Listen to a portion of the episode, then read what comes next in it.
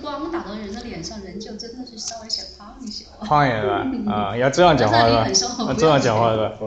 好。啊。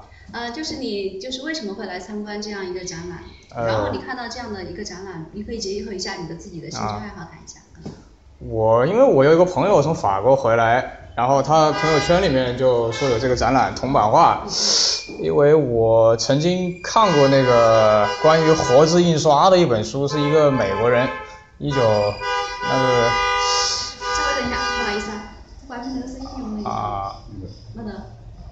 可以吧？那你再来一遍吧，没关系，再再把刚才的话再说一遍，哎，简单一些。哦，就是因为我有一个朋友从法国回来，他朋友圈里面，他就他就拍了这个东西，然后我就问他在哪儿，然后他就说是铜版画。然后呢，因为我之前看过一本书，就是在一九大概快一百年了吧，一个美国人写的，就是研究活字印刷的。呃，就是之前不是我们跟韩国不是有那个纠纷，说那个活字印刷到底是不是是我们的还是韩国的？然后他的包括他研究之后，他就因为是在一一四几几年吧，一五几几年，德国有个人就研究出来那个活那个印刷机嘛。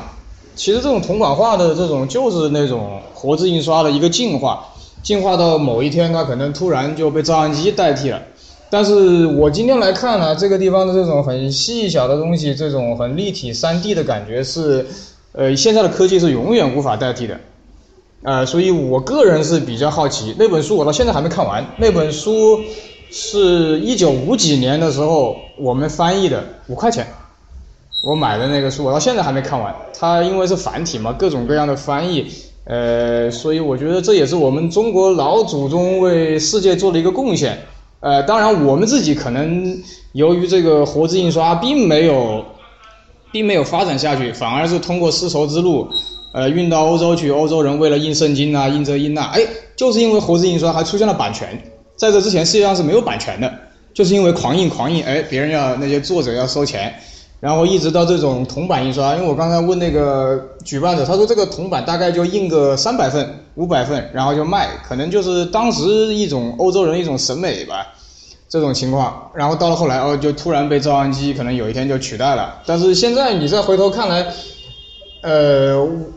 我也是第一次看啊，首先声明我是第一次看，但是我觉得，哎，真的是栩栩如生呐，它这个这些地方的东西，啊，啊，这是我的感想啊，啊，行，谢谢，说的好，非常好，说了很多很有价值的东西，我们到时候可以写在稿子里面，挺好，啊，我那本书我还没看完，看了一半。还有什么想讲的没有？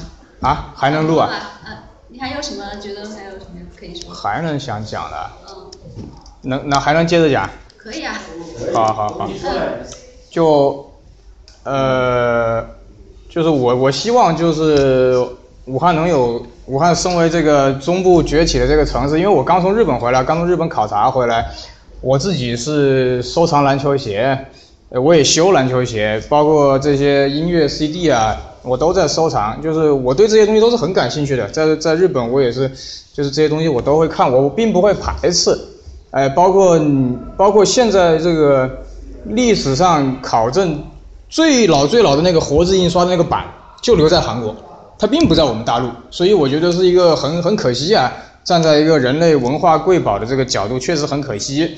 但是呢，我也觉得没所谓，我们积极发展，我们到时候再赶上去。所以，包括我从今天我看这些，因为修鞋也得画嘛，它。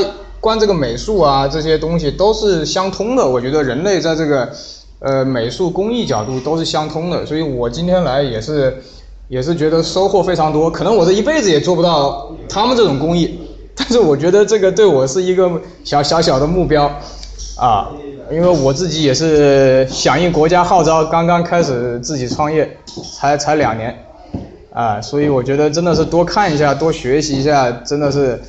呃，很有好处，也希望大家多来参观这种，因为我们跟北上广比起来，这种展览实在太少了。我们武汉需要这样的东西出现。谢谢大家。好，行，行，谢谢，讲的很好。啊。呃呃。